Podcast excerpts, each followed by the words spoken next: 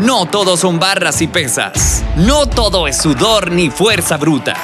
Todo gira en torno a la ciencia del ejercicio y un café. Esto es Fitness y un café con Rodney Cordero. Hola, ¿cómo están? Bienvenidos a Fitness y un café. Yo estoy en Atenas, estoy en mi cuarto. Por si escuchan, son como las 6 de la tarde, entonces se escuchan grillos, se escuchan, se escucha de todo, monos, búhos, pero no pasa nada. Estaba, yo quería comentarles hoy acerca de un estudio sobre la dorsiflexión. Para los que no conocen qué es dorsiflexión, es el movimiento que podemos hacer del pie, bueno, del tobillo, o sea, del pie hacia la tibia.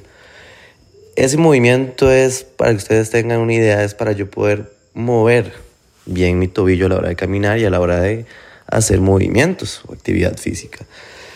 ¿Qué me permite a mí un, un tobillo que se sepa mover? O sea, me evita lesiones, eh, me genera que yo pueda hacer buena técnica en los movimientos como la sentadilla, todo lo que sean tren inferiores.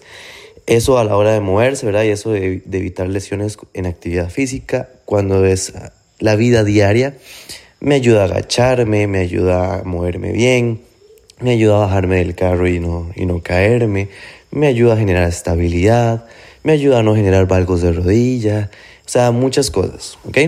Entonces siempre se han buscado herramientas para mejorar la movilidad del tobillo, ¿ok? Eh, existe la, la gente está utilizando siempre la, el foam roller, que es un pedacito de, de círculo cilíndrico, donde la gente, donde los deportistas lo usan mucho y no sé si los que lo han visto, ¿verdad? Ese famoso foam roller es como un masajeador. Eh, está también los estiramientos estáticos que se utilizan mucho y realmente nadie había dado por combinarlos o he visto ciertos gimnasios o entrenadores que combinan eh, ambas herramientas para mejorar la movilidad del tobillo. Entonces, resulta que hay un estudio de 2020 que subió la, la, revista, la, la revista de Medicina y Deporte, que yo me puse a, leerlo. Y dije, vamos, vamos a leerlo, vamos a ver qué, qué, qué, contiene, qué acontece. Entonces me estuve leyéndolo y lo que me gustó mucho es que es de los primeros estudios que compara eh, primero entre el estático, entre el foam roller y compara la combinación de ambos. ¿Ok? Entonces, para mí eso fue como, wow, ok, okay, vamos a ver. Porque uno, una lógica dice, mira, si las dos herramientas me sirven y tal vez combinándolas va a ser mejor o va a potenciar esas ganancias. Pues resulta y acontece que realmente no. O sea, eh, cuando compararon los porcentajes, eh, fueron 4,7% para el estático, 4,6% o 5% el, la combinación y 3,8% usar solo foam roller.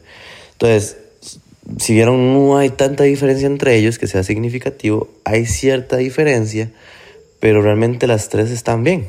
¿okay? Las tres generan cambios importantes después de seis semanas en lo que es la movilidad de tobillo. Eh, entonces, uno diría, mira, la combinación hubiera ganado, pero es que ni eso no ganó, ¿verdad? O sea, se mantuvo muy similar entre ellas.